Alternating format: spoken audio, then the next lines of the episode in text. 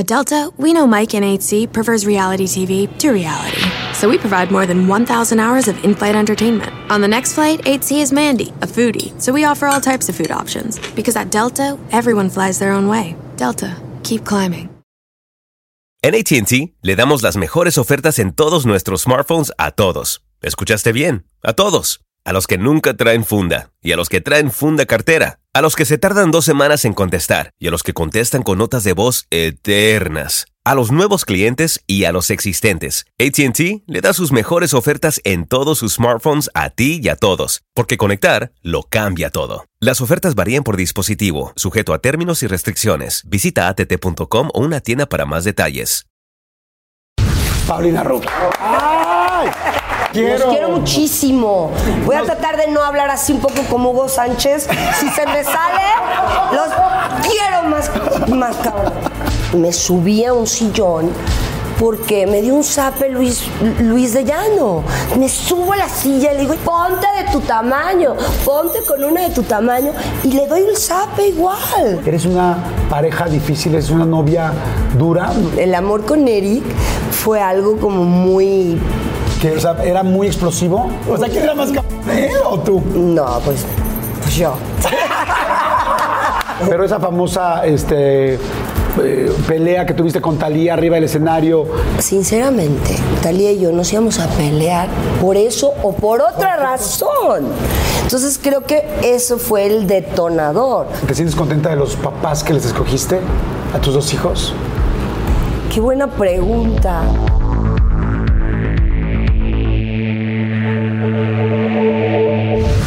Pues bueno, un episodio más, este, uno muy especial, muy chingón, muy especial, está increíble.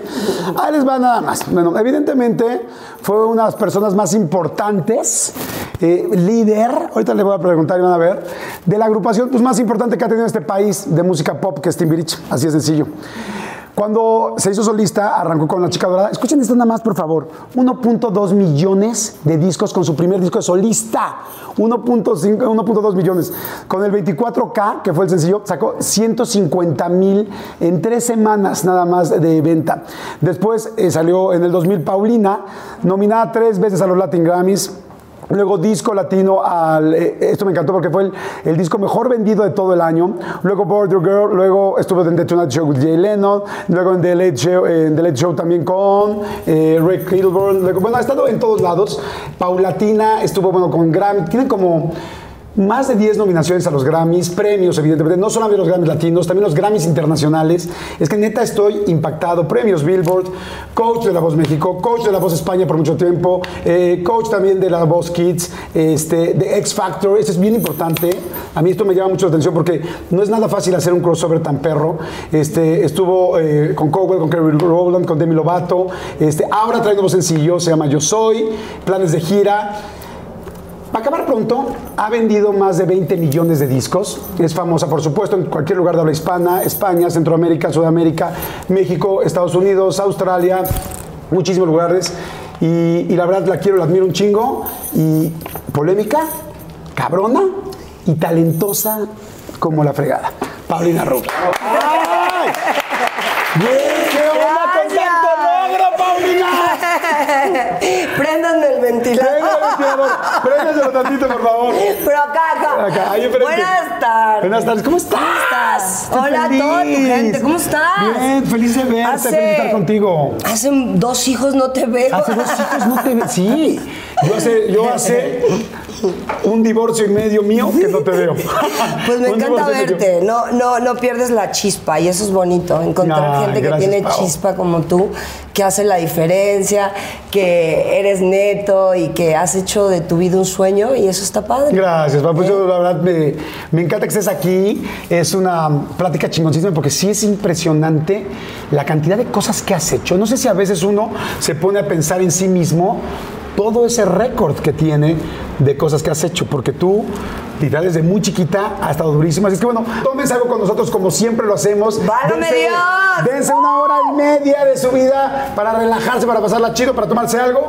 Yo voy a arrancar con un tequila. A ver, ¿qué estás tomando? ¿Qué chido? ¿Qué es eso? No, es que ando con, con- Me pusieron el tercer shot del boost, este de la vacuna, ¿De que la vacuna? por favor hablemos de la vacuna luego. Estoy tomando jengibre en, en concentrado total para, Pues para estar, calor. Que te quiero. Yo también te quiero. Los quiero muchísimo. Voy Nos- a tratar de no hablar así un poco como Hugo Sánchez. Si se me sale, los quiero más, más cabrón. Oye, sí me acuerdo porque además. En cierto tomo decía, es que porque además todo el mundo te imita en, la- en el rollo de la hablada. Ay, Se ya. pega el pero se pega el ceseo de España desde Mira, dos semanas, ¿no? Yo llego a Buenos Aires y te digo che en cinco minutos. Te digo boludo en dos. O sea, no me, no me digas nada. Pero bueno, asumo que también tengo mucha culpa. Ah, yo creo que yo, te voy a ser muy sincero, yo toda la gente que veo que se va un rato a España, empieza a saciar, es muy normal. Te, es más, te vas a Mérida o a Valladolid Y mare, empiezas- y es y la chingada, o sea, como que es bastante normal, ¿no? Bueno, no sé, bueno, yo lo siento así. Yo a veces me siento normal, a veces me siento bien anormal. ¿A poco a ti no te pasa? Sí, pues digo, creo que lo- la mayoría de los que trabajamos aquí no somos muy normales. Pero ¿cuántas veces a ti alguien no te ha mandado a volar porque no, no eres normal? Ah, no, muchas veces. Pues es que muchas veces pasa que te quieren porque eres diferente. Pero una vez que ya te quieren, esas virtudes que fueron el por cual te quisieron, Sí. ahora es por el cual ya no te quieren. Está y eso no, no puede ser. Eso se me hace un poco... Sí, es como desde el principio soy así. No manches, pues es que yo voy como veo, o sea, como me ves soy. Claro. Pero luego, pues no me quieras cambiar porque voy a seguir siendo yo, ¿no? Claro. Pero por amor muchas veces las cosas sí cambian, ¿no? Claro. Y le has dicho a, a un- a algún novio al principio de las relaciones, a ver, cabrón, yo soy así, soy así tal, tal, tal, tal, tal. ¿Le vas a entrar o no desde el principio? De una vez te voy diciendo porque no voy a cambiar y si hoy esto te enamora, al rato Pero no ver, te vaya. Jordi, yo te voy a ser muy sincera. Yo soy como Juanga. Lo que se ve no se pregunta. O sea, yo no te voy a leer una cartilla cuando tú sabes eh, lo que te atrae de mí. Claro. ¿no? Es bonito ser eh, ceder por amor, que también eso es muy bonito, pero uno puede ceder si las cosas van de Claro. la- de- Sí, y las sientes parejas, lo que hay un poco de reciprocidad. y, y- y- y casi siempre cuando uno crece como pareja, uno es porque quiere las mismas cosas y, y no siempre es igual. Pau, que, que tu, de tu primer novio fue la ficha azul este David el de Parchís o no? ¿Es neto o no? No, no fue mi primer novio, pero sí nos gustábamos muchísimo. Fue como un amor muy platónico, ¿no? Teníamos eso que era el escenario en común, Ajá. teníamos muchas ganas de, de ser, de triunfar. Yo cuando lo conocí, pues lo que pasa es que ti- eh, Parchís tenía una casa rentada en el Pedregal, en donde vivían todos juntos. Yo vivía muy cerca de ellos. Y hicimos un especial de Navidad y los invitó mi mamá a comer a mi casa. Y decía, no, Susa, es que aquí se come caliente. Entonces mi mamá y yo decíamos, ¿cómo puede ser? Porque les daban sándwiches, todo el día les daban bocadillos. Y llegaron a mi casa y decían, Susa, que es que se come sopa caliente. Y nos encantaba todo eso, nos hacía sentirnos como que yo afuera de México Ajá. también decíamos, quiero sopa caliente, ¿no? Claro. Entonces como que mi mamá siempre fue una mamá como que siempre arropó a todos mis amigos y era una mamá muy joven, entonces como que siempre compartía con nosotros y con, con todos los amigos de Enrique y mis amigos. Oye, pero entonces, bueno, tus novios no fueron. Un beso, aunque no, sea uno besos así. sí nos dimos, pero ¿Pero fue tu primer beso? un amor platónico, Ajá. porque ni beso así de, o sea, o sea, piquillo.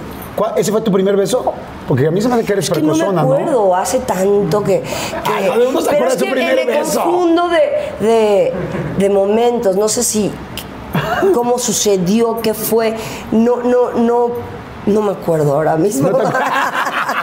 Así nos pasa. No me acuerdo. Oye, qué lindo ser hijo de, de- de una mujer como hija de una mujer como Susana, dos amantes. Yo conocí muy bien a tu papi, a don Enrique, a tu hermano también lo conozco bien.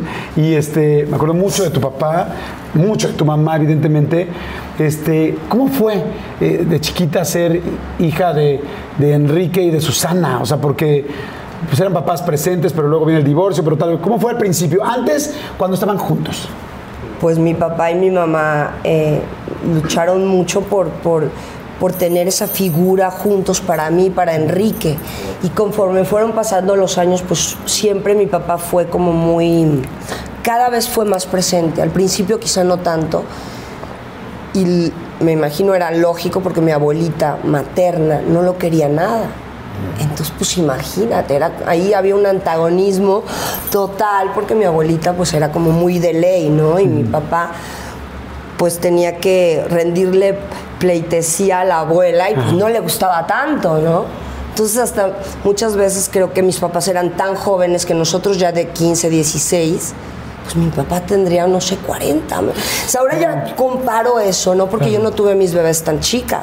Yo realmente me quise desarrollar y quise tirar más por mi carrera a otras amigas de mi edad que tienen hijos de 20 y 25 y ya pues entonces ahora ya que lo veo desde lejos siento que es que fue bien difícil para mi papá parchar todo lo que en su momento me imagino hizo mal, ¿no? Claro, por supuesto. Y pues mi abuelita era una, una señora muy yo me parezco mucho a mi abuela, ¿no? De carácter fuerte. de carácter, muy independiente, una señora que sacó adelante a sus hermanos, tenían ocho o nueve hermanos, son mis tíos, mis tíos abuelos. Entonces, pues ahí había ese rollo de mi papá y mi abuela, ¿no? Y entonces mis amigos Ajá.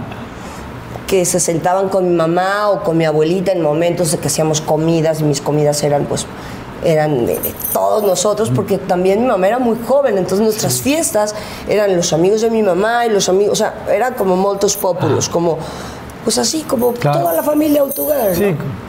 como una Navidad, pero era pues, cada vez que teníamos que festejar algo.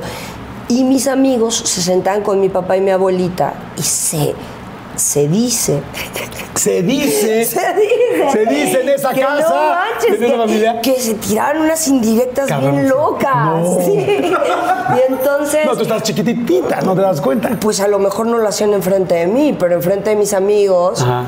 que pisteaban y que estaban por allí, pues mi papá y mi abuelita se echaron unas indirectas. Y es bien loco, porque al final, pues mi abuelita tuvo que hacer hígado de pasara pues el ex yerno o como Claro. y a- pero somos una familia un poco disfuncional y también pues Bueno, está que decir padre decirlo pero pues mi papá al final pues yo creo que sí se ganó un sitio con mi abuela y mi abuela cada vez se tomaba un tequilita o, o le tiraba otra piedrita y eso es lo que se cuenta. a eso es lo que se cuenta pues no sé un Oscar Madrazo un Eugenio López un que vivieron con mi abuelita con mi mamá con mi papá. Pues son esas esas cosas chuscas o divertidas que luego se cuentan ahora ya que estamos grandes ¿no? Claro. La final del food o las mejores alteraciones. Tu primera cita o tus primeras herramientas para instalar frenos. Ver la temporada completa del nuevo show o videos de cómo reparar autos. Bueno, cuando eres fanático de los autos, la opción es obvia, súper obvia. Fíjense, con más de 122 millones de piezas para consentir a tu carro favorito, puedes asegurar que tu carro siempre funcione perfectamente bien. Juegos de frenos, turbocargadores, luces LED, juegos de escapes, defensas, racks para el techo o motores. Ya sea que te guste la velocidad, la potencia o el estilo, eBay Motors tiene todo lo necesario para tu carro favorito. Además, a estos precios, quemas llantas y no dinero. Y con Guaranteed Fit de eBay, te aseguras que la pieza le cree perfectamente a tu carro a la primera. O si no, se te devuelve tu dinero. Mantén vivo ese espíritu de Ride or Die en ebaymotors.com. Oigan, y- ay, me acaba de dar muchísima hambre, pero bueno, no, saben, de repente me entran así esos, esos hambrismos tremendos. Perdón si pudieron escuchar inclusive mi estómago, porque bueno, estos micrófonos lo captan literal todo. Pero es que estaba pensando en el McCrispy de McDonald's. O sea, ¿ustedes ya lo probaron? No, no, no, no, no. Es que, bueno, si ya lo probaron, seguro me entienden. Es un sándwich de pollo crujiente, jugoso y al mismo tiempo picante. ¡Ah! Viene con unos pepinillos deliciosos y te lo sirven con una salsita picante que está así en todo el pan. Uf. Y si lo pides con un Sprite, no sé por qué, pero se siente que pica todavía más. En serio, qué hambre me dio. Me- Mejor le paro porque si no, no voy a poder seguir con la entrevista de hoy. Ustedes que pueden, disfruten de su McCrispy en McDonald's o pídanlo por el app desde sus teléfonos. Seguimos. Oye, decía como me encanta, entonces, éramos una familia disfuncional. Yo creo que hay familias disfuncionales y hay familias que no lo saben que lo son. O sea, O que no lo aceptan exactamente, todavía, porque ¿no? todo el mundo, que la mayoría de la gente tenemos una familia disfuncional Así y la que es. no lo sabe no es mala onda, pero prepárense porque hay sorpresas, porque hay secretos de familia, hay, hay sorpresas. Este- este- en este show de la vida. Pero ¿sabes lo que yo creo? Es que hay que romper esos eh, moldes. Claro. Hablo de, ay, no perdonar nunca al papá el derecho Mm. de nacer. Esa telenovela mexicana que nos han metido on and on and on. Yo creo que hay, hay que romper no, patrones. claro. Hay que romper patrones, hay que olvidarnos de, de que si alguien te hace daño y romper Claro. y ya, y, Ya, resurgir, ¿no? Oye, cuando se divorcian tus papás, ¿te pegó? O sea, ¿ubicaste el rollo de mi papá no me ve, no vivo con él? ¿O no era algo que No, te yo pegara? creo que sí me pegó y lo manifesté en, en- en mi, en mi infancia muy, muy al principio, pero también me unía mucho eso de mis amigos en Timbiriche, que casi todos los papás de mis amigos estaban divorciados. No que nos gustara, pero me hacía sentir que yo era Claro. más aceptada porque mis papás estaban Claro. divorciados, ¿no? ¿En qué escuela ibas de chiquita? Pues Antes de, o sea, antes de Timbiriche. fui eh, toda mi vida fui al Vermont, que es un colegio en el sur, en el Pedregal, eh, pero tampoco creas que acabé mucho el bachillerato. Yo desde, no, y lo digo, pues tuve una mamá y una abuela que me apoyaron mucho. Mi hermano es abogado y estudió en, en muchas universidades fuera de, México y también en, aquí en el ITAM, en, en- en- en- eh, Derecho. Eh, yo siempre supe que, que quería hacer, siempre desde Claro. niña dije quiero cantar y bueno, de alguna manera ese apoyo y, y las cosas salieron bien. Cuando llegaban, me, me acuerdo yo, porque ha habido notas y mucha información de esto, que cuando llegaban a entrevistar a tu mamá, que tú decías, no, a ver, a ver, a ver, a ver, yo No, quiero bailar. ¿Qué hacías cuando llegaban? Mi mamá pues siempre iba un poquito retrasada porque se, todo su glamour, todo su rollo. Y entonces me decía, mamá, bueno, sal y di que ahí voy y, todo perfecto. Yo salía y decía, mientras viene mamá, aquí estoy, ¿no quieres hacer un, tres fotos o quieres que yo te diga dónde se va a sentar ella? Pueden estar bien, me acuerdo. Eso fue hace años. Eh, La primera persona que entró a mi casa con cámaras fue un señor que se llamaba Paco Malgesto. Y me ¿Cómo acuerdo crees? llegar a toda esta gente súper maquillada y este señor y me acuerdo, pues yo decía, wow, qué increíble eso de la televisión, ¿no? Oye, ¿te gustaba cantar, bailar desde chiquitita? ¿Desde, qué edad? chiquita.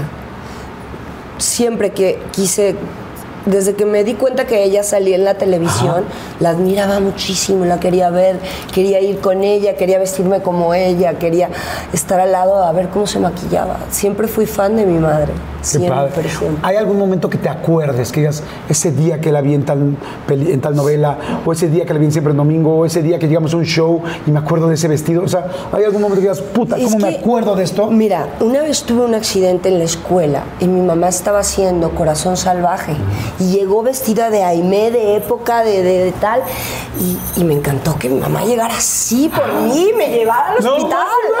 Pero sí fue algo así como que me rompí algo y como que mi madre llegó vestida de super personaje, ¿no? Ajá.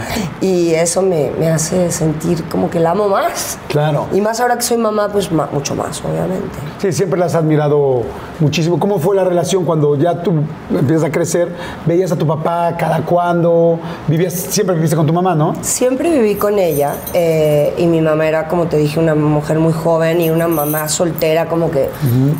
Y estaba realizando su carrera, no era que ya tenía una carrera. Entonces mi papá lo veía los fines de semana, siempre venía cosas importantes de la escuela o cosas de Enrique o eventos de Timbiriche, pero era como que el, la ley y la mamá y la tarea y, y- y todo era mi madre y mi abuela, la mamá de mi, de mi madre. ¿Qué te gustaba hacer? Saludcita. Salud. Digo, agüita, Ay, porque- cálmense. Ay, qué fresa, no, ¿no? La así. ya bien, bien fresa. Entonces, dame otro tequila, ya no- no- te lo pedí. Me lo voy a tomar, pero yo ya no trabajo y, y- y- y chupo. No tomes esto como y no trabajo. me pregunten por qué, ¿vale? Son estúpidos. Es más, aquí tengo. Es que. Oye. Cada loco con sus Sí, demonios. claro, cada loco con tus demonios, Ah. completamente de acuerdo. Oye, ¿qué te gustaba hacer con tu papá? O sea, yo entiendo que tu mamá y tu abuela eran como que mucho el orden y tal, la tarea y tal. En esos momentos que estabas chiquita, antes de Timbiriche estoy hablando, Antes de entrar a Timbiriche, ¿qué te gustaba? ¿Qué te acuerdas de hacer con tu papá? ¿Qué te gustaba?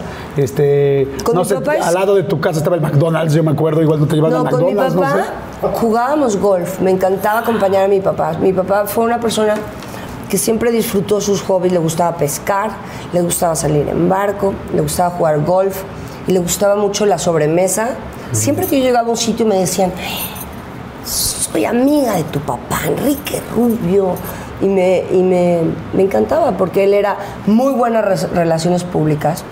Poca gente sabe que trabajó eh, en Huatulco desarrollando muchísimo pues, todo lo que eran eh, todos los golfs. Cuando se desarrolló Huatulco y eran las 14 bahías de, de Oaxaca y trajo al rey de España y abrieron ese gran campo de golf en Quintana Roo en los 70s y era un hombre muy amiguero, tenía mucha facilidad por, por los chistes, el buen humor.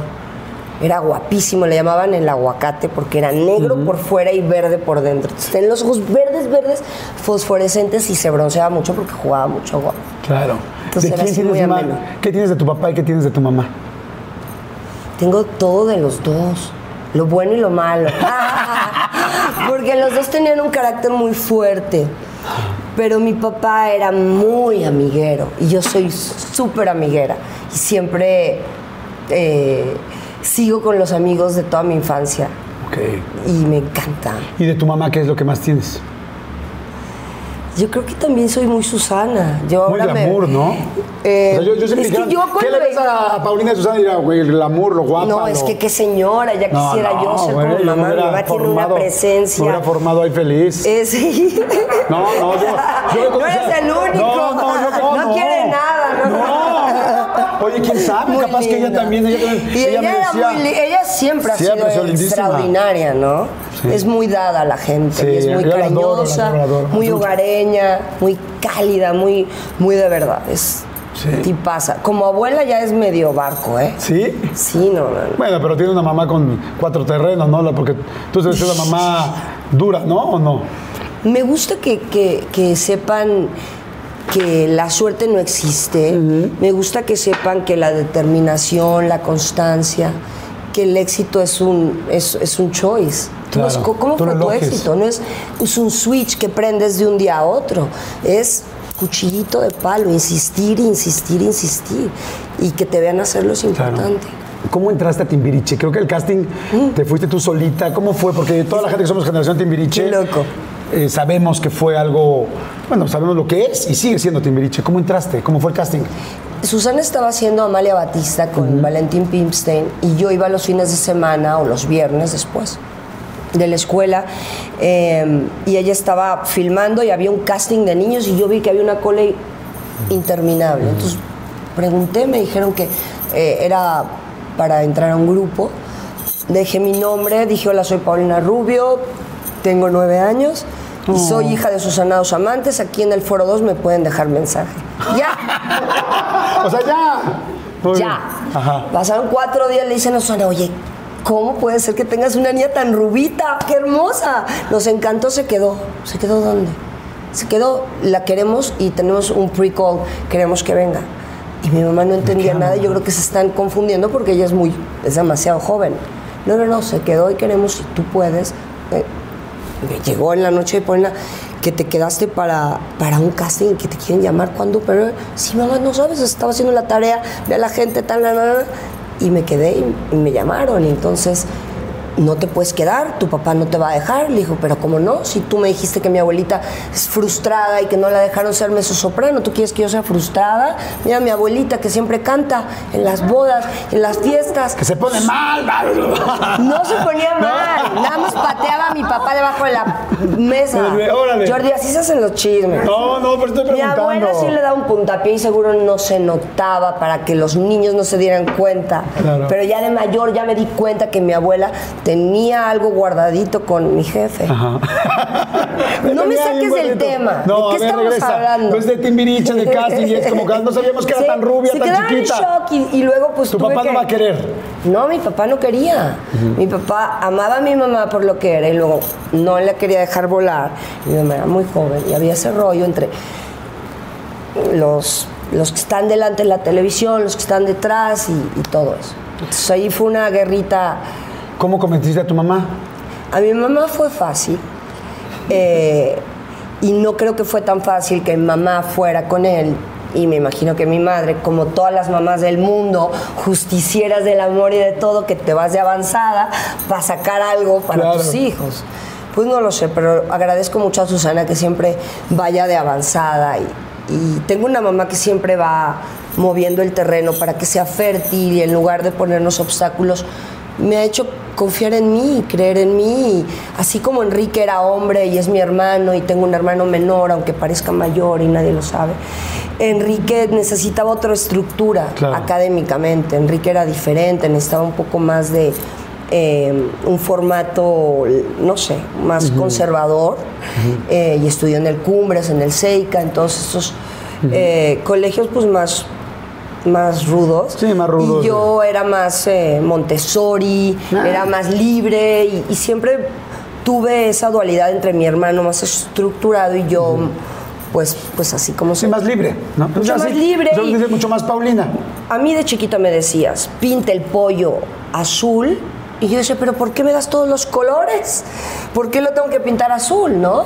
Pues tengo todos estos colores. Y a Enrique no le decías, pinta el pollo y le dabas los colores. Decía, ¿pero de qué color?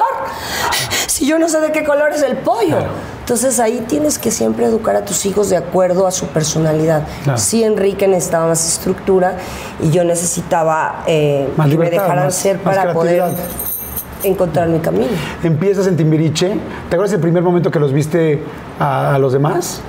A Benny, a Sasha, a Alex. Sí, pero fue en el teatrito de Televisa San Ángel y, y fue instantáneo, fue una química muy bonita. Diego fue al que recuerdo como que vi al, al principio, eh, Benny, Sasha, obviamente, Alex, Mariana, y éramos los seis del principio.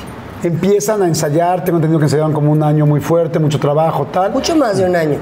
Eh, y como que Televisa nos empezó a soltar por ahí, por allá, para, para tocar en directo. O sea, ellos querían, antes de presentarnos oficialmente en eh, Siempre en Domingo, nos, nos volvieron Timbiriche un año y medio haciendo huesos, haciendo presentaciones. Entonces nos mandaban a radio no sé qué, y al radio no sé cuánto, y al el día... de no- Entonces cantábamos siempre en directo, pero todavía no éramos Timbiriche. Fuimos la banda y luego Timbiriche. Hasta el 82, que el 30 de abril creo que fue cuando... El 30 de abril cantamos en algo muy importante, pero ya no me acuerdo de- qué era. Según yo, lo de Bosé, fue, yo me acuerdo que yo vi ese especial cuando Bosé es su padrino, pero tengo entendido que la primera canción que grabaron fue Hoy Tengo que Decirte Papá. Eso fue la primera canción que grabamos y la segunda fue Vamos a jugar, que era la de Timbiriche. Ajá. Tienes mucha información. Yo debería de leer mi información antes de que tú.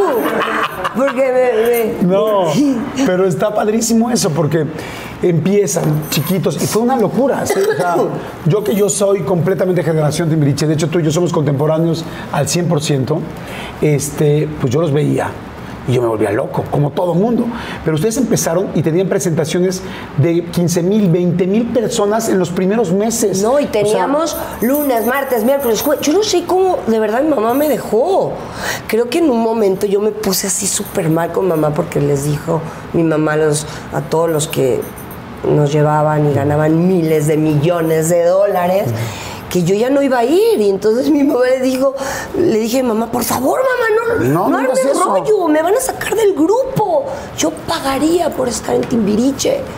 Entonces era como muy loco, ¿no? Porque ahora ya lo veo de otra forma y desde un, un contexto más como, wow, cuántas cosas se realizaron y cómo es que pudimos lograr tanto en tan poco tiempo.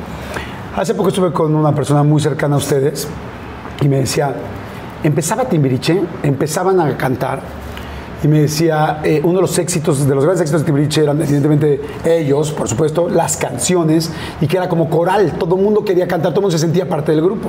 Dice, pero una vez que empezaban a hacer un programa, todas las cámaras iban sobre Paulina. Me decía, todas. O sea, era tanta la energía, el liderazgo, el rollo que ella tiene y que ha tenido siempre que no había manera de taparla, o sea, era como tapar el sol, o sea, es- la cámara se iba, se iba tal, tal.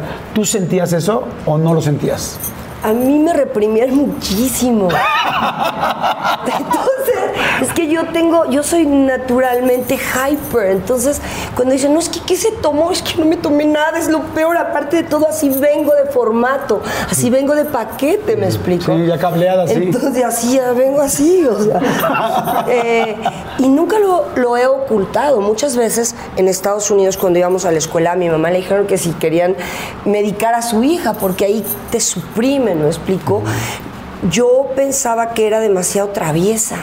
Yo pensaba que me portaba súper mal. Yo me acuerdo una vez, me subí a un sillón porque me dio un zape Luis, Luis de Llano. Me subo a la silla y le digo, oye, mi cabrón, ponte de tu tamaño, ponte con una de tu tamaño y le doy el zape igual. Oye. Porque, ¿qué le pasa a, a Luis de Llano tener 30 años, yo 10 o whatever, y sapearme? Tú no eres mi papá, estúpido, ¿me entiendes? Entonces, como que uno no tenía ese respeto por la gente que manejaba Timbiriche, sino que tú le hablabas de tú a tú a una persona mayor y eso pues me imagino que tampoco estaba bien. Claro, sobre todo tú que tenías esa seguridad. Mira, este, porque además me platicaron también de esa historia del zape. Y me ¿Te la dijeron, contaron? Sí, y después Es me la platicó Luis. Y Ah. me dijo que después Luis me dijo, y luego me fue a acusar con O'Farrill, con el vicepresidente de Televisa. Cuéntame eso, por favor. No, pues que te cuenten otra. No, sí, porque Sí, es que. dijiste, oye, ¿por qué me Porque yo a? Luis siempre lo veía en mi casa, como el amigo joven de mamá. El, el- el hermano de, de- de la mamá de Benny, es mi tía, es como, pues todos nos conocemos de toda la vida, es como el papá de Luis Miguel, Luisito Rey el mejor amigo de, de mi stepfather, o Andrés García, Oso y Andresito. Pues todos nos conocíamos. Claro. ¿Me explicó? O sea, Andresito, no, no voy a empezar a quemar a mis amigos.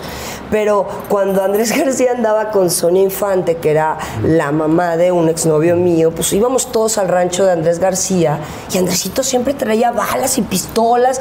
Y una vez en una fogata tiró las balas y al cabo de un par de. pum, pum, pum, y se- le dio a Andrés. Entonces mi mamá, claro, nos decía: no, no vayan al, al rancho de los García, ¿no? Bueno, y esas cosas, pues se nos hacían como que no natural, pero pues pasaba. Claro, no, O sea, te- tenías amigos, yo no, no es que sea fresa, ni nada, no me doy ni de víctima, ni de perfecta, ni de... Simplemente soy muy honesta con el momento Claro. que vivo. Y en, en Timbiriche fui una, una niña que creció muy lento. Eh, físicamente y también dentro del grupo, porque yo, mi compinche era Alex. Sasha era preciosa, era guapísima, pero yo era muy señorita. Entonces no era mi amiga porque yo era como el pato feo, los braces, los popotitos de las piernitas flaquitas y que Benny me decía que era eh, eh, como una, un- un- una magia, que nada por aquí y que nada por acá. O sea, Hijo que te decían eso a los 12 años. Claro, o- te pega. Pues no puedes crecer de la noche a la mañana, ¿no? Esas trenzas no te van a crecer perfectas, divinas, en un segundo. Entonces, sí, algunos años con Alex, pues como que nos sentíamos fuera del, del grupillo y como que pues hacíamos otras cosas, ¿no? Como mandar siete hamburguesas acá al cuarto de Eduardo Capetillo, ¿no? Para que se las cobraran a él. O porque pues otros se encerraban en el cuarto y no nos abrían y no sabíamos qué hacían, ¿no? O pegábamos chicles en todos los elevadores para que dijeran que Eric lo había hecho, ¿no? Ok. O sea, éramos malosas, pero, pero, pero, pero estábamos en otras. Claro. Y luego ya entramos a otras cosas, Estaban, ¿no? estaban más chiquitas. Me, me llamó mucho la atención lo que dijiste ahorita, claro. Alex y tú estaban más chiquitas y de repente veías a Sasha, por ejemplo, que era la que estaba en ese momento, porque todavía no había entrado en Italia, ni No, mucho menos Sasha y. Mariana eran Ah. así, Pero eh, las, las uñas todas rosas, la minifalda perfecta. Yo, wow. Y decías tú, ¿cuándo? Oye, y decías tú como, No, ¿cuándo no. me crees en las boobies? No, ¿Cuándo me crees en obvio, las seguro soñaba con cuándo, pero tu subconsciente no, no nota eso, pero dices, wow, mi amiga, se fue, no me hace caso, bye. No sé, ¿me entiendes? ¿Te llegaste a poner Kleenex? No. O sea, no eras Era así. bien evidente que era una tabla, pero yo Ay, no sabía, me eso. yo no perdí la esperanza que, que en algún momento i- iba a ser frondosa o, o por lo menos iba a aparentarlo ser, porque sigo muy flaca, ¿no? Pero digo, veo a la Kardashian y digo, oye, sí me falta un poco ¿Te de operaste glam. alguna vez algo, boobies, No, algo? todavía no, pero ¿Te operarías boobies o no? las boobies. Es que el Nico y el Eros me comieron como una hamburguesa entera. Les di lo que sentí que, que mi cuerpo podía abastecer. Ya llegó un momento que me mordió con un diente y dije, hijo, tú lo que quieres es una hamburguesa, no a tu mamá. O sea, eh, que si yo me operé las tetas, pues no, porque tengo las mías, ¿por qué? Pero si no tuviera las mías, pues ¿por qué no? Yo creo que uno tiene que ser feliz. Claro, bueno, además como uno quiera. Y, y- como y eso de quieras. comprar o no comprar, a mí me vale madres. Yo, eh, ahora sí, como dice la canción, con lana o sin lana, tú sabes que yo hago Lo que quieres, Lo claro. que yo quiero. Me encantó ahora tu nuevo sencillo. What you wanna, cuando empieza con el rollo de la reina en el barco. Sí. Y es como de, güey, al final es como, yo soy así, Yo soy la soy, reina. yo soy reina en mi casa, con mi grupo, con la gente que me quiere. Claro. con- y es un homenaje a las mujeres. Claro. Al, bueno, o al cualquiera que lleve una mujer dentro, digámoslo de esa manera, o, o como se quiera interpretar. Creo que eh, hay que quitar las cadenas que nos, que nos recuerdan a, a la limitación. Hay que tratar de, primero, amor propio. Besito, hasta en el Instagram, ¿eh? Claro. Yo me pongo mi like primero que nadie porque, hay que porque yo me quiero mucho a mí misma. No, Luego hay que ya, primero. A partir de ahí, este, lo que tú quieras. ¿En algún momento has dicho o has pensado, híjoles, creo que igual me pasé o se me subió? ¿De qué? O creo Sí, que mi a mí me se automor, me- se- mi automor se me pasó?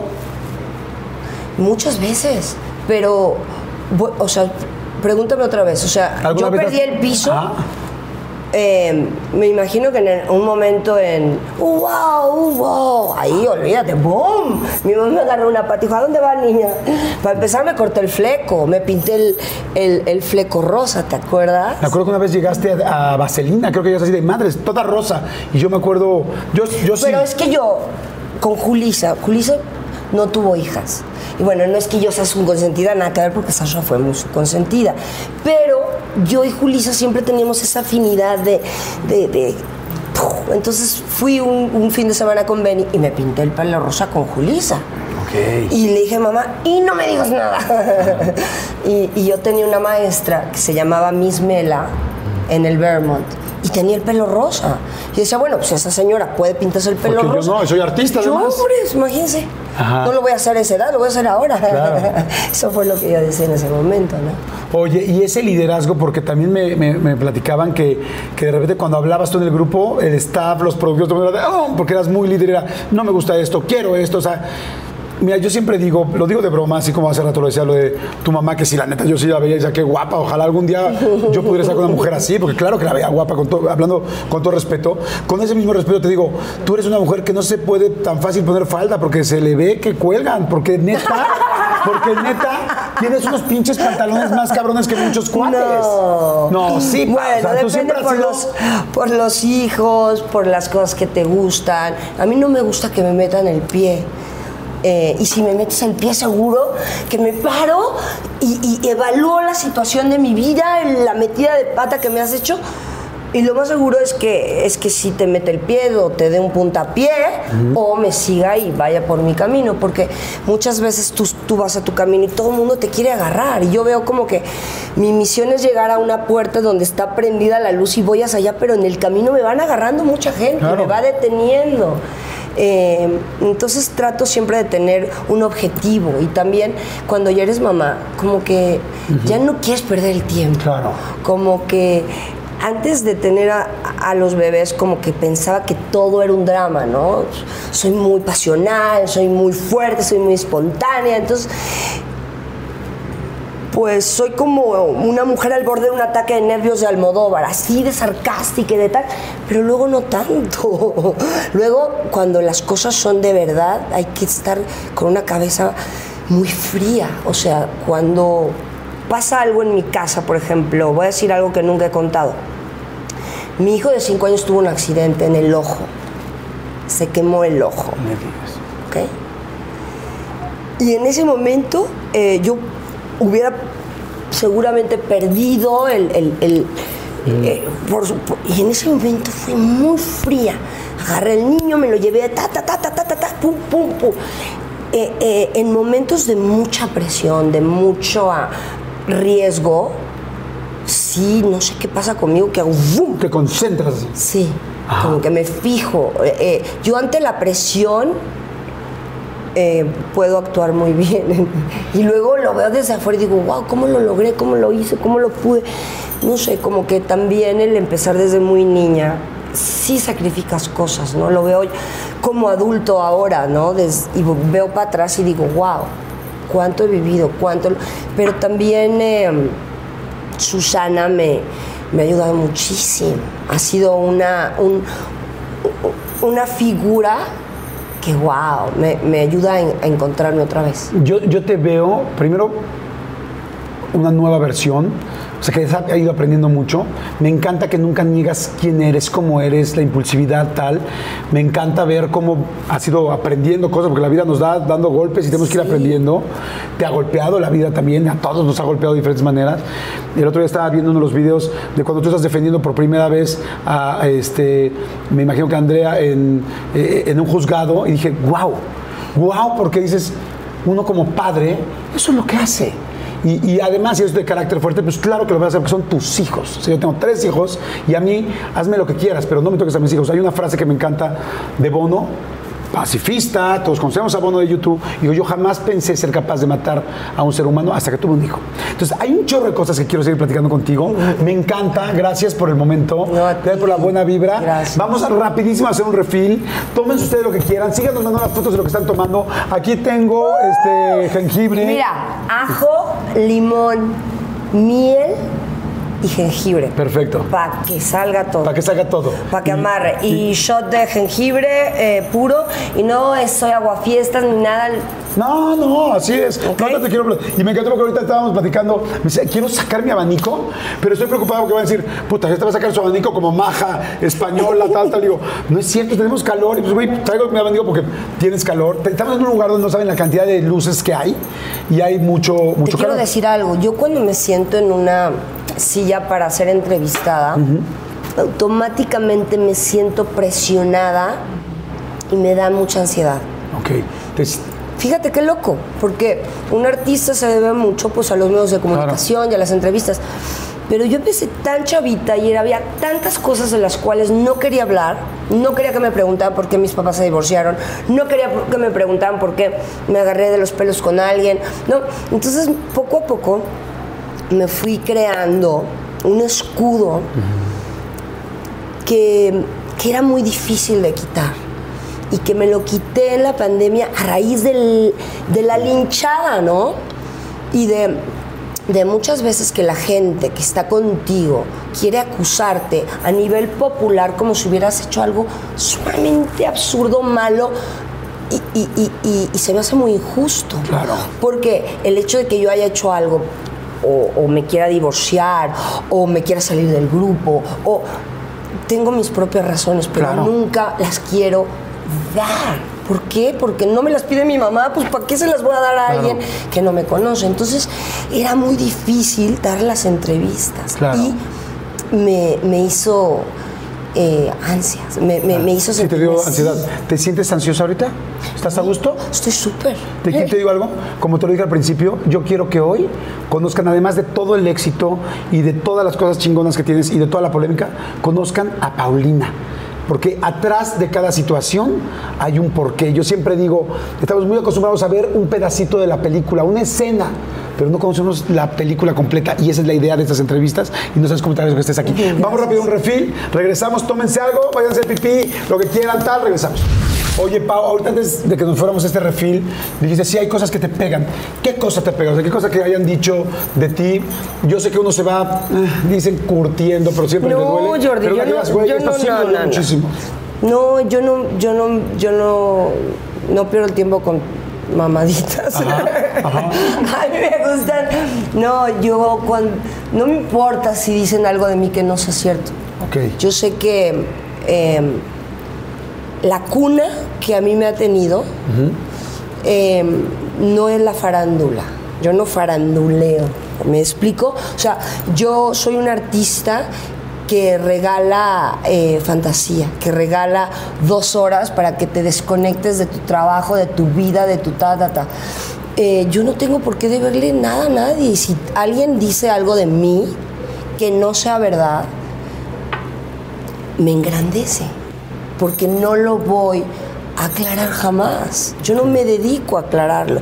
Muchas veces se han dicho cosas horribles de mí, pero mi trabajo es quedarme callada, porque yo no debo no soy un político, no le debo nada a mi país más que el amor y la admiración que yo amo a mi patria y el amor que me tienen mis fans y gracias a ellos soy libre. Y gracias a ellos vivo de mi sueño que es la música. Pero no considero que yo deba de decir sí, no, no, sí. Ya Claro. en algún momento habrá tiempo, pero quizá no sea yo en primera persona.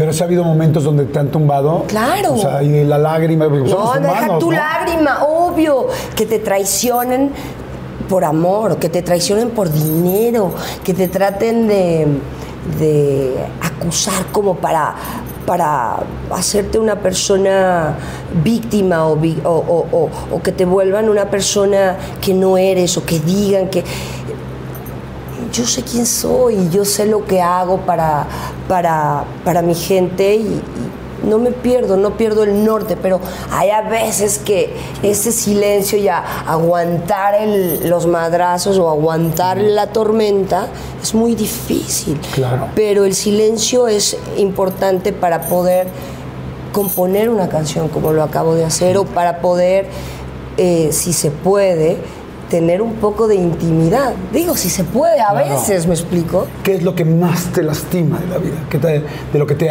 te hacen Lo te que más hecho? me lastima es no poderme defender como una persona mortal, como una persona normal.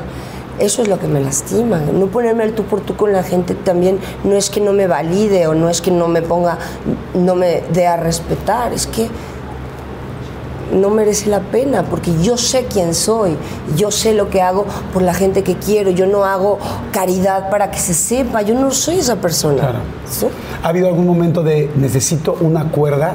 Que, o sea, que no supimos los demás. ¿Para colgarme o para que se abra espero el piso y se caiga otro? No espero que para colgarte, no, pero para salir. O sea, yo por decirte algo, ¿no? O sea, yo durante muchísimos años he tomado terapia, ahora me metí a la meditación, ahora tal, porque hay momentos donde dices, güey, no puedo, soy un güey sensible. eso. Para poder estar en, en la industria de la música, necesitas una mamá que te rompe el palo en el lomo. Y necesitas de toda esa ayuda. Porque en algún momento vas a necesitar ayuda porque tú no lo ves tan claro, ¿no? Cuando tienes un divorcio, tú no lo ves tan claro. Tiene, tiene, tiene que ser alguien que te ayude a, a pasar los principales acuerdos, sobre todo de los niños, ¿no? Y no es malo pedir ayuda. Y Claro, tampoco eh, es malo sentir que, que en algún momento no lo ves tan claro como tu madre o, o como tu mejor amigo. Y no es malo decir, ¿cómo lo ves tú? A ver, explícame tú que me quieres tanto y tú que me conoces tanto, ¿cómo ves que tengo que hacerle aquí? Porque yo no lo veo. Y, y también escuchar esa voz de gente que te quiere, porque muchas veces no son verdaderas esas personas. Claro. Hoy, hoy en día tienes ilusión de tener una pareja, una figura, una figura paterna, evidentemente tienen tus hijos, este, pero alguien que te acompañe, tienes ganas de vivir con alguien, o ya es algo que no se me antoja y quiero tener un novio y ser feliz y tan tan, pero cada quien en su casa, o quiero una relación abierta, o quiero algo súper cerrado, porque sí, siempre soñé con eso que no tuve. Eh, ahora con el plato que tengo en mi mesa, estoy muy en, en la, en la expectativa a nivel mujer, me explico, pero a nivel profesional y a nivel eh, familiar. eh, les doy el tiempo a las prioridades, que son mis dos hijos. Tengo un niño de 5 y un niño de 11.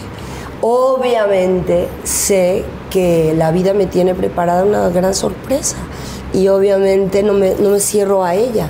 Pero han pasado muchas cosas muy juntas y creo que simplemente estoy tomando perspectiva para lo que viene. Claro. Estás, este, entonces lista para estar muy contenta, porque digo, uno se va preparando. ¿Estás lista para estar contenta? Sí. Estoy muy contenta. No, Tengo pero- pretendientes si eso es lo que me quieres preguntar. No, no, no, pero yo también creo que me gusta. eh, a mí me gusta que me seduzcan. Porque también soy muy seductora, me explico, pero necesito un señor bien puesto, que esté muy realizado, que sea divertido, que se parezca a Indiana Jones, que sea catedrático en la universidad, qué sé yo. Eh, no tengo prisa, pero estoy muy feliz con todas las responsabilidades que tengo como madre y también pues quiero un, un día a la vez, como se dice. Claro. If you know what I mean. Por supuesto. Sí, sí, uno va, va yendo viendo qué pasa. piano, espérese. Sí. Oye, hay muchas cosas que nos van marcando en la vida.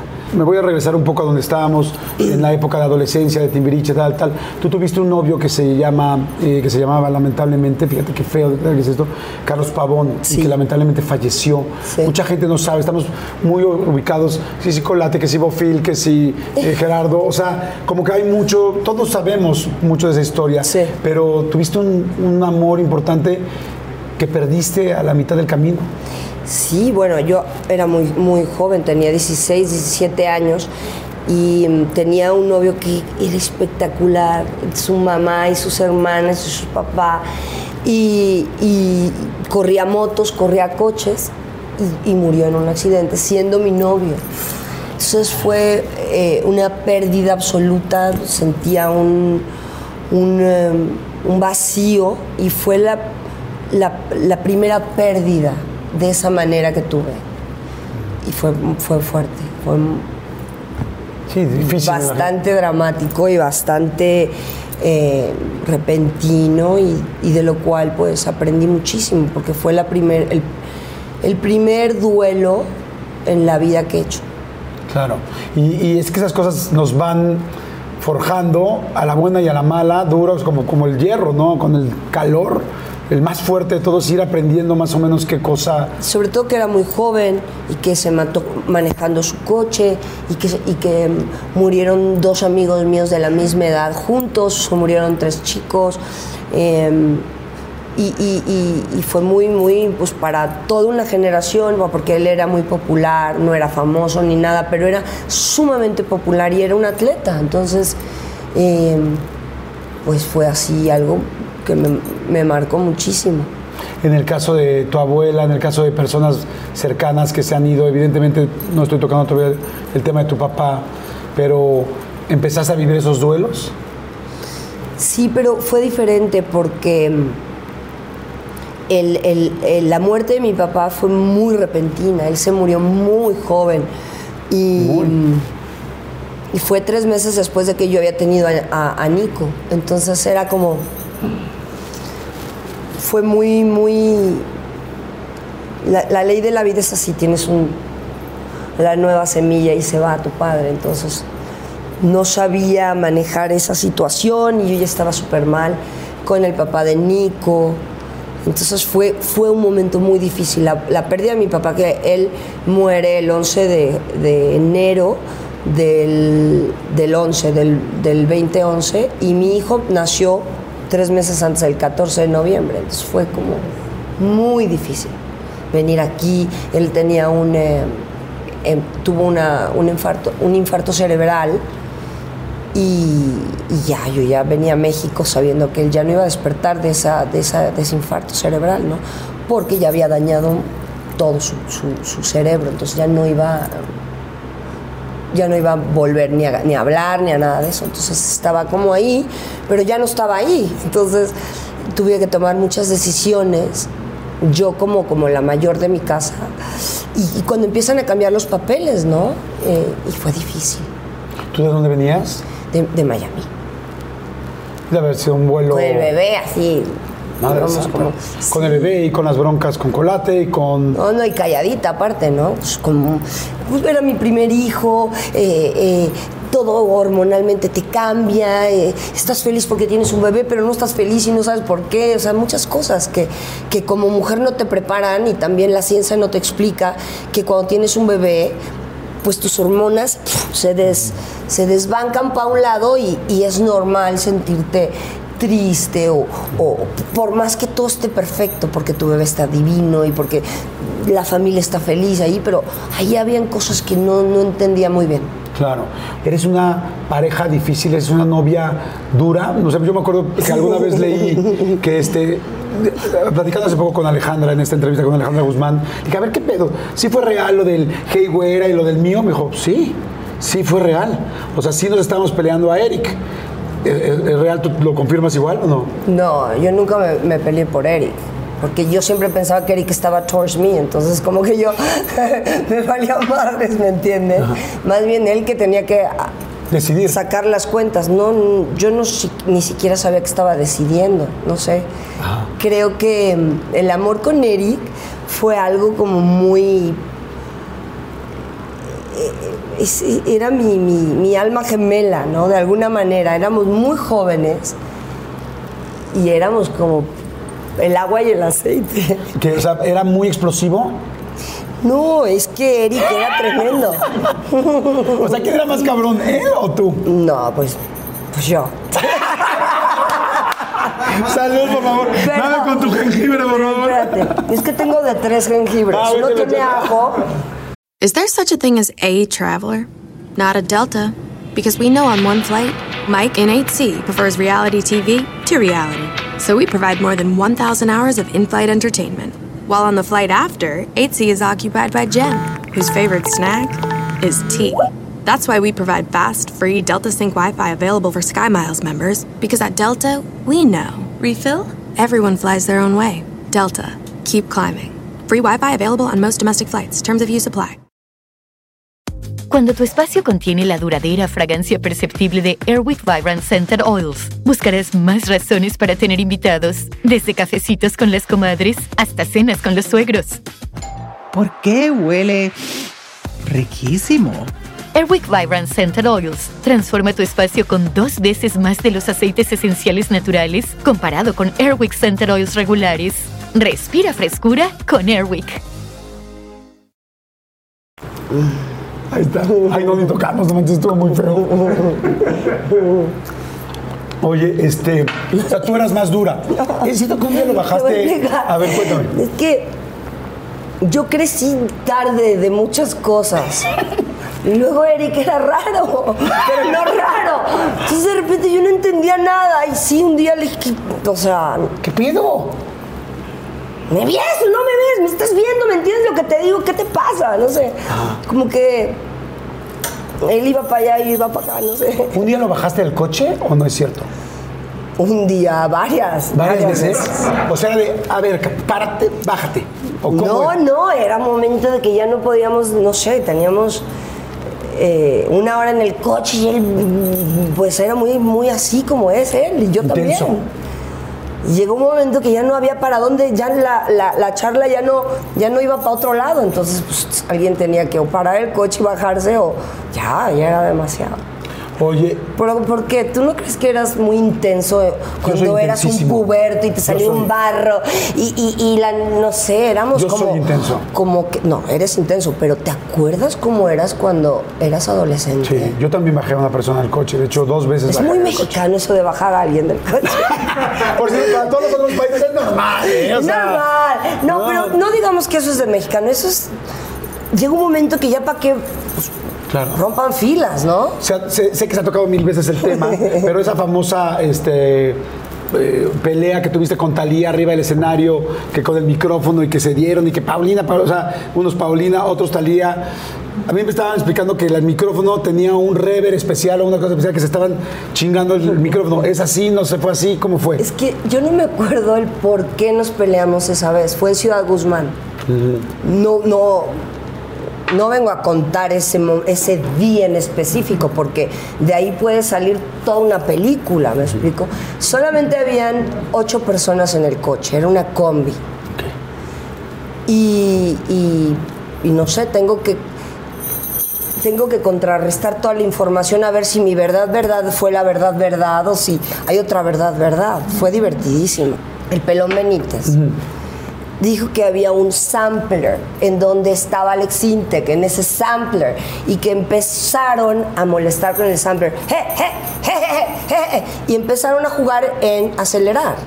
Acelerar, acelerar, wow, acelera.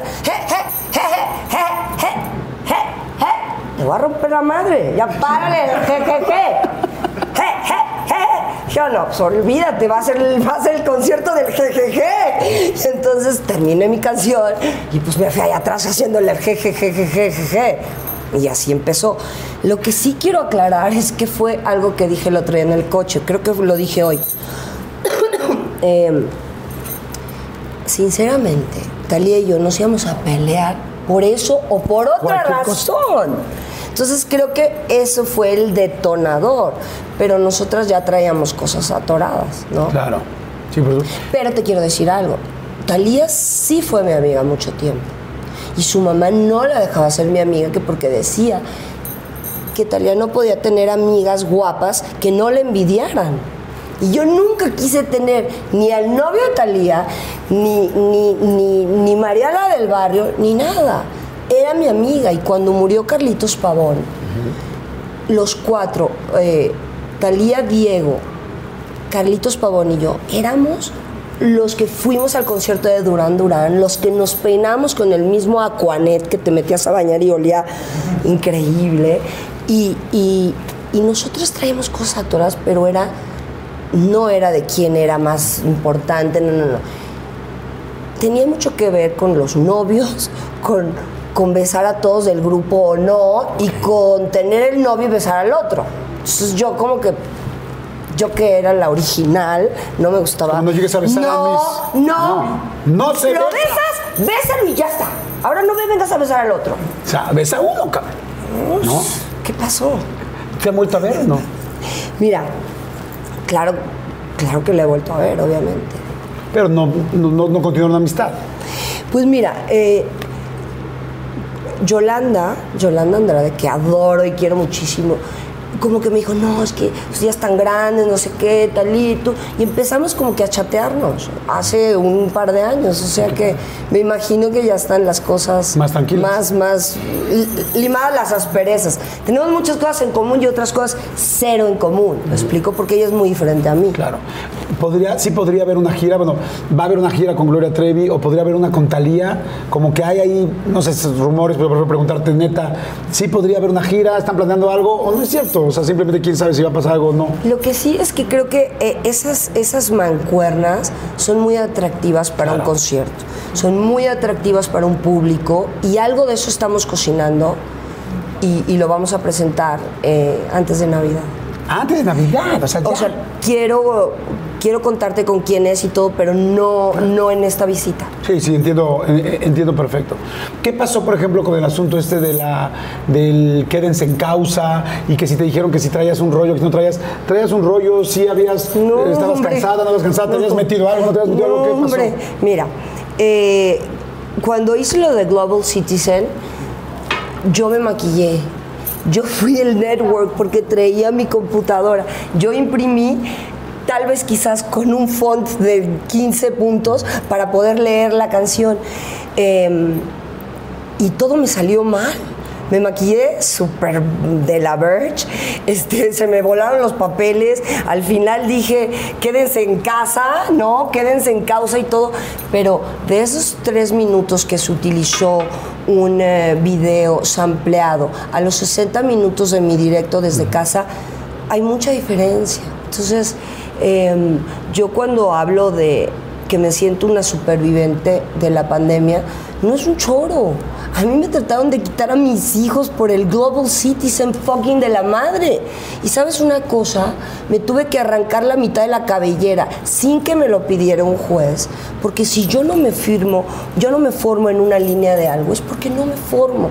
Y en su momento creo que yo he tenido mucha convicción conmigo, ¿no? Pero yo no me voy, me sentí tan atacada, me sentí, deja tú por el público o porque las redes sociales son el circo romano, ¿no? Muere el rey, vive el rey, y así te chingas. La gente que más me quiso hacer daño fue la gente que sabe qué me meto, en qué ando y en qué no ando. Entonces, que esa persona tratara de utilizar infamias para eso, me devolvió mi libertad. Porque me sacrificaron y no había hecho nada. Entonces me liberó, me plantó, me hizo sentir. Estaba viendo que la gente se estaba muriendo, güey. Que la gente no tenía ni qué comer. Y a mí me querían linchar por algo que no hice. La verdad, se pasaron. Y la vida reivindica toda la infamia. Y no me siento una víctima, Jordi. Yo no vengo aquí a... Neta, fue lo mejor que me pudo haber pasado. Porque mis hijos me conocen. Yo me encontré a mí misma porque seguramente a nivel de boca para afuera o lo que diga la gente o lo, siempre he sido programada para gustarle a la gente. Y aunque no fuera, hubiera sido artista, soy mujer, entonces en tu casa quieres gustarle a tu papá, quieres gustarle a tu hermano, quieres gustarle a tus tíos.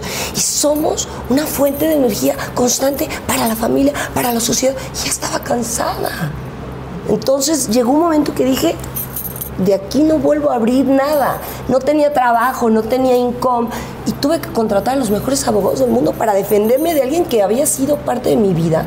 Se me hizo muy jodido Claro, y muy cabrón. es que poca madre. Entonces, en algún momento eh, contaré los tres días más feos de eso, pero estaba con mis dos hijos, estaba con mamá, estaba con el esposo de mamá y me sentía como que me devolvió la vida la pandemia. No me calcé durante dos años, no me maquillé, no fui a hacer mi trabajo y eso me devolvió la vida. Y fue muy importante para mí. Oye, y estás, uno se cansa de repente de quererle agradar a todo el mundo. Tú, como tú desde chiquita has sido una mujer artista, todo lo que ya platicamos. eh, ¿Estás cansada de repente de querer agradar a todo el mundo? Hoy estás como en una situación, Total. posición distinta. Es, es, es por eso el hecho de.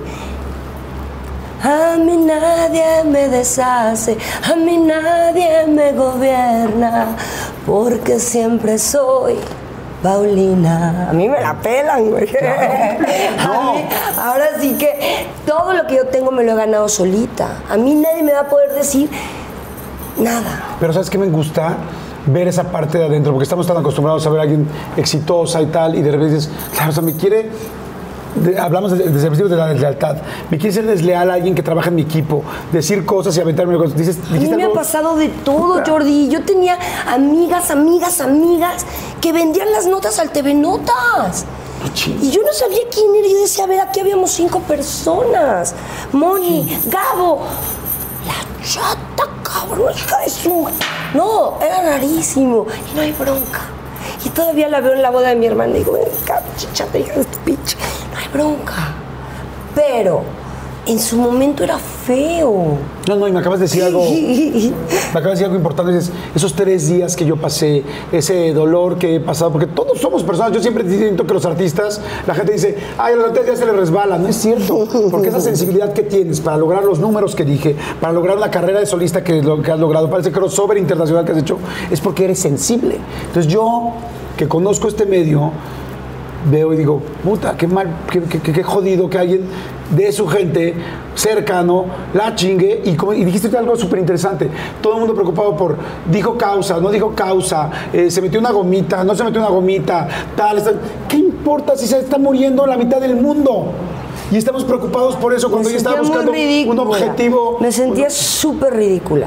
Me sentía súper- Y luego me sentía peor de sentirme mal por lo que había sucedido y como que yo tenía que ahora salvar algo. No quería salvar nada. Lo necesitaba para validarme, ¿no? Porque eso, imagínate que tú hagas algo chueco en el Instagram, es, es como el- la pesadilla de cualquier ser humano, de cualquier artista, de cualquier ama de casa, de cualquier esposo, de cualquier político, de cualquier monja. Y ya que pasó, es que ni siquiera era lo que aparentaba, entonces me curé en santo, no sé cómo explicar. Sí, sí, sí. ¿Te sientes ya ciscada un poco? No, estuve ciscada, ahora ya no. Ok. A mí hay algo que... mm, Hay muchas cosas, como te he dicho desde el principio, que me gustan de ti. Hay dos cosas que entiendo, ¿no? Tu forma de ser, si eres arrebatada, si eres tal. Digo, pues claro, por eso tiene lo que tiene, por eso ha logrado lo que ha logrado. No, adoro a todos, a muchísima gente de este medio, desde los 36 adolescentes que estaban en Vaselina, todos, que todos, pero, pero, pero se- sería imposible no decir la carrera que tienes. O sea, sin hacer menos absolutamente a nadie, porque todos los adoro, y no es que nadie sea mejor que otro, pero si hay gente que tiene un objetivo, que dices tú, tengo esa luz, voy ahí, y si te me enganchas, voy a tener que hacer esto. Pero hay algo que a mí sí, y que lo voy a tratar evidentemente con mucho respeto, pero que yo sí creo que se han pasado, y es el rollo de la paternidad. O sea, no me voy a meter efectivamente, evidentemente en detalles porque sé que hay muchos hilos legales y eres una mujer muy inteligente y yo también y los voy a cuidar. Pero, pero yo creo que se han pasado, Paulina. O sea, yo sí veo a una mujer que quiere ser, no, no que quiere, que es mamá, con todos los pantalones del mundo, defendiendo a sus hijos, sacándolos adelante. Yo hace dos o tres días vi un pedazo de, unos, de estos juicios, no sé cómo se llamen, este, careos familiares, no tengo idea. Y yo que dije, son públicos. Que y no que chingón. no pueden No dejar de ser ser, así. públicos porque un niño necesita privacidad. No yo, yo soy artista, soy adulto, escogí ser. Pero los tribunales en Estados Unidos de familia son públicos. Está fuertísimo eso. Ver a cada quien Todo bien, yo escogí a los papás, nadie los escogió por mí, y también por eso no soy víctima. Hay que tratar, pero el hecho de que soy una persona pública suena más, pero tú sabes cuántas mamás han luchado con los papás de sus hijos por sus hijos. Entonces, yo no quiero luchar por los hijos, yo lo único que quiero es luchar por los derechos de mis hijos, que son muy diferentes. Porque Claro. mis derechos no son los derechos de los niños. Los niños tienen más derechos que los adultos, porque son niños. ¿Cómo están tus hijos ahorita? Pues Eros tiene cinco años y es un tsunami encendido. Digo que es un tsunami porque es que es, es todo junto. Son todas las potencias naturales que te puedas imaginar. Nico es más reservado, más dulce. Eh, no entiende por qué el chiquito le pega si lo quiere. No entiende por qué es el, el determinante. El chiquito tiene, tiene mucha agalla. Tiene, y, Nico, el niño único durante cinco años, pues es mucho más tranquilo, se divierte mucho solo, crea con su imaginación, se llevan cinco años. Entonces sí, tengo todavía a un medio bebé y a otro medio bebé bebé, porque los hombres siempre son bebés. Estos no, estos van a ser sabios y lindos. Pero Oye. Dios me mandó dos hombres para entenderlos, o sea que estoy en ellos, son mis, mis grandes maestros y, y les dedico mi mejor tiempo. Eh, En las medidas que se puedan, ¿procuras mucho la presencia de sus papás con ellos? Tanto como ellos lo quieran, por supuesto, pero no exponiéndolos, no usándolos como un trofeo, no ganando dinero a, a través del- de exponerme a los niños en las fotos, en los parques. Un niño no es un trofeo, es un, es un ser humano. ¿Qué es lo que más te gusta hacer con tus hijos? Lo que más normal. disfruto hacer, nada, un picnic. Irnos de picnic a la playa, a un parque, con una hamaca, con los perros, camping. ¿Qué es, qué es lo mejor, por ejemplo, de Andrea que, que le dejó su papá? Evidentemente ustedes como pareja, todas las personas que nos hemos separado, hay momentos buenos, hay momentos malos, como dices tú, sí, yo soy una mujer fuerte, así empezaste la entrevista, y es, a ver, pareja, yo soy esta, ¿esto te enamoró? ¿Por esto te va a alejar? Esta soy, no, no dudo. Tú me A mí eso no me importa, no me aleja de una pareja. A mí lo que me aleja de una pareja es que se acabe el buen rollo. Ok. Cuando una pareja te empieza a querer menospreciar, a querer atacar, a que... No, uno no puede vivir con eso. ¿Qué, qué le ves bueno de Colate a Andrea? Es eh, muy cálido con la gente, eh, muy directo y, y se mueve bien en cualquier ámbito. Es un niño bastante maduro para su edad, Y a Eros, ¿qué le ves increíble de Gerardo? todo. Él, él, eh, espero que me equivoque, ¿eh? porque digo espero porque esta carrera es demasiado esclavizante, pero tiene mucha música, lo trae en el ADN y también va a tener que manejar mucho su, su fuego. O sea, tiene esto que yo tengo, que lo tenía mi papá, que es... A los 18 yo era incontrolable porque eh, ahora pues has aprendido mucho de, de tu carácter, de ti, de lo que no quieres de ti, pero he trabajado mucho en mí a lo largo de mis últimos 10 años eh, de muchas formas. ¿Te sientes contenta de los papás que les escogiste a tus dos hijos? Qué buena pregunta. Eh, soy muy afortunada. Están hechos con mucho amor y están, eh, han llegado en un momento en donde me, me- me he realizado plenamente, entonces me, me he dedicado mucho a ellos. ¿Has encontrado en este tiempo los errores también en que tú como pareja o como mamá has hecho? Sí, o- olvídate, muchos. Sobre todo cuando eres mamá te vuelves muy aprensiva.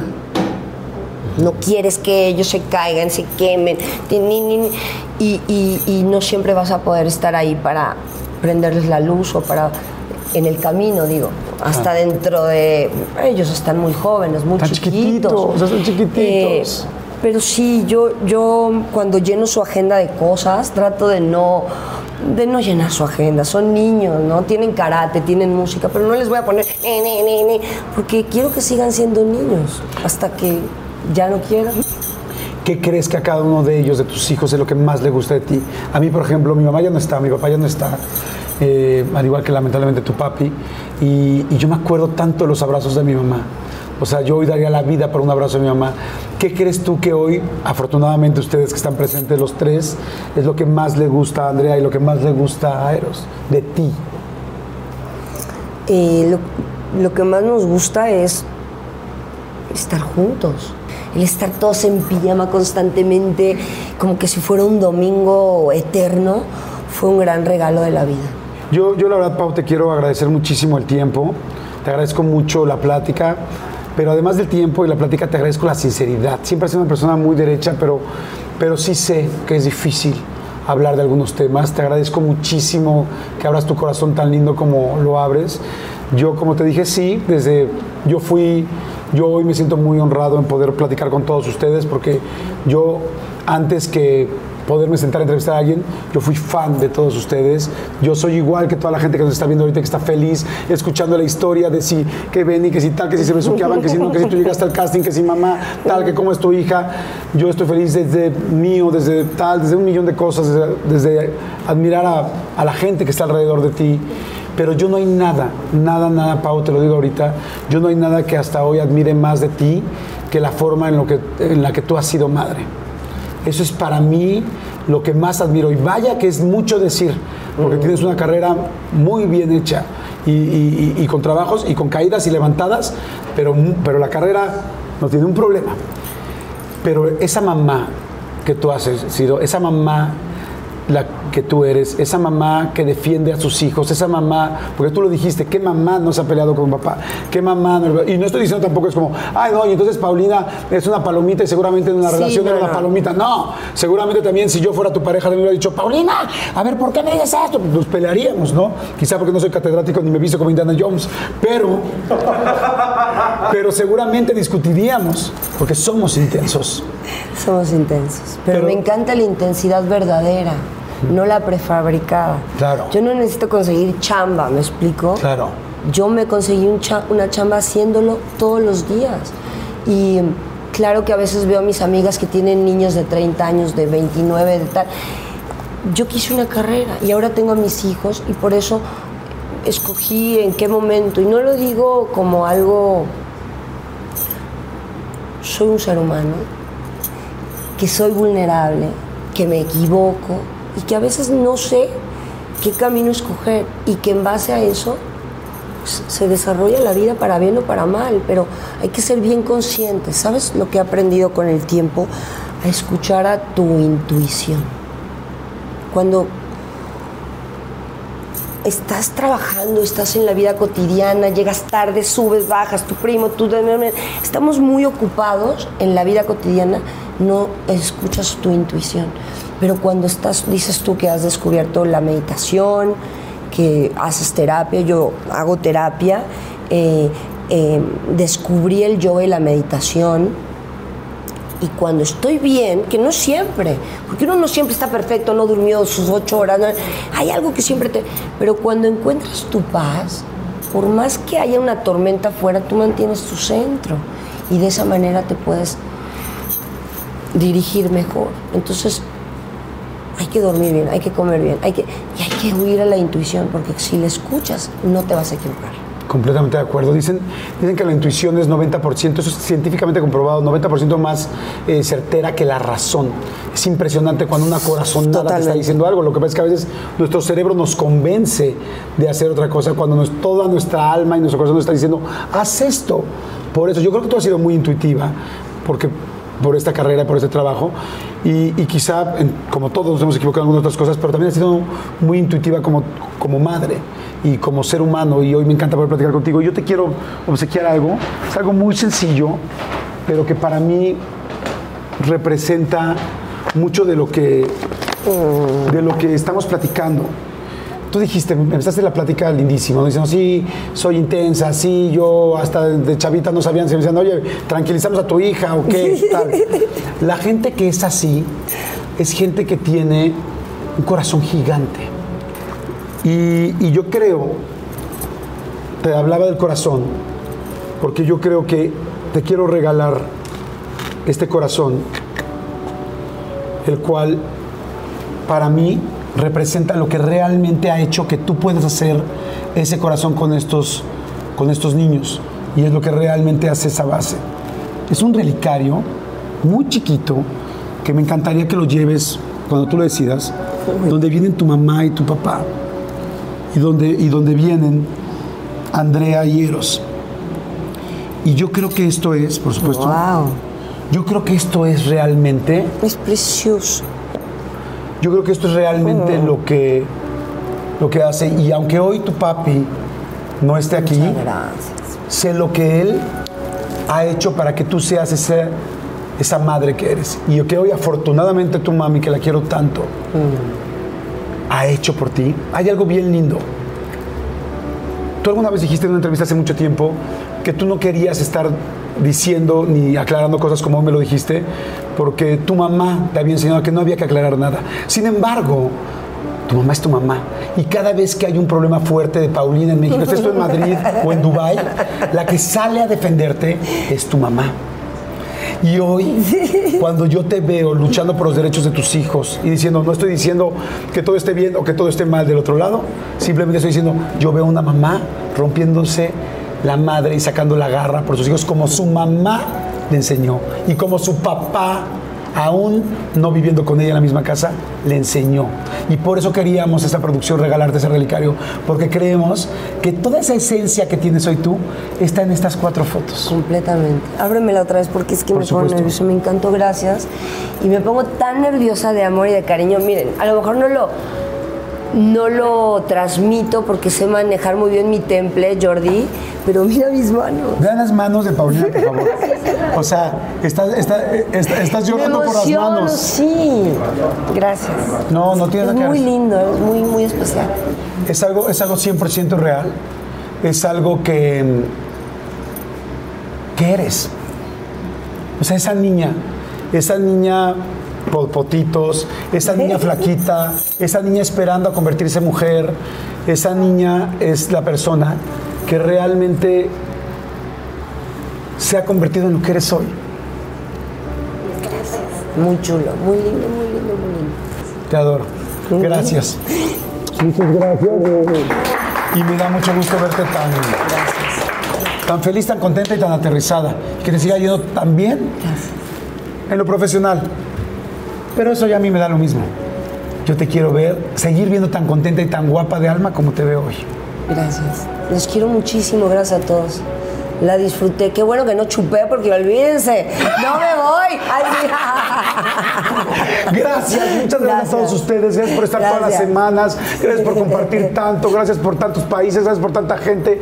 Los adoro con todo nuestro corazón. De parte de todo el equipo de producción, denle por favor, síganos, háganse este, suscriptores. Y Hágase gracias. su drink. Háganse su drink. Hagan lo que quieran, Háganse pórtense bien. Y chupen lo que quieran. Disfruten, no critiquen, no juzguen. Exacto. Sean felices. Sean felices, sean felices. Nos vemos en la siguiente. Gracias. Bye.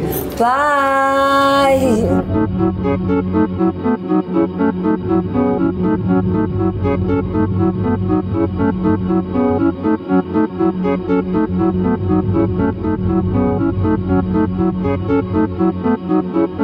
At Delta, we know Mike in 8C prefers reality TV to reality. So we provide more than 1,000 hours of in flight entertainment. On the next flight, 8C is Mandy, a foodie. So we offer all types of food options. Because at Delta, everyone flies their own way. Delta, keep climbing.